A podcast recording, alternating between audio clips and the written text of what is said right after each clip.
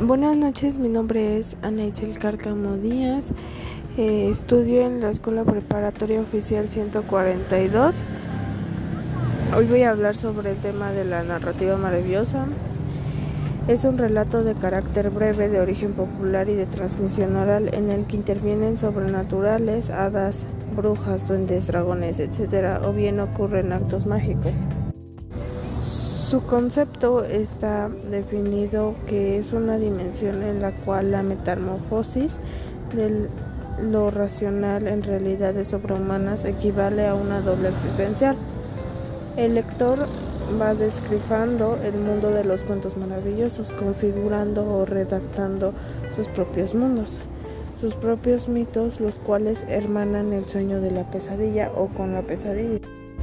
Existen las características generales que es un relato de carácter breve, de origen popular y de transmisión oral, o sea que pues hay diferentes tipos de narrativas maravillosas. Los ejemplos de la narrativa maravillosa son como por decir el cuento de la Cenicienta, es un relato tradicional atribuido a Peraltur el Señor de los Anillos, una novela fantástica en varios volúmenes.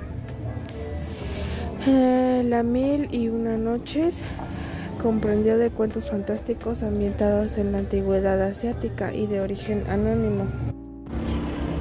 Es como por ejemplo el del cuento maravilloso. El cuento maravilloso se distingue de todos cuentos tradicionales porque su argumento de los seres humanos conviven de manera natural se podría decir que sería lo mismo como la mm, narrativa maravillosa, solamente que la narrativa maravillosa es como, por decir, si narráramos una película o el narrador de eh, la película Detrás de las paredes es un, una narrativa maravillosa.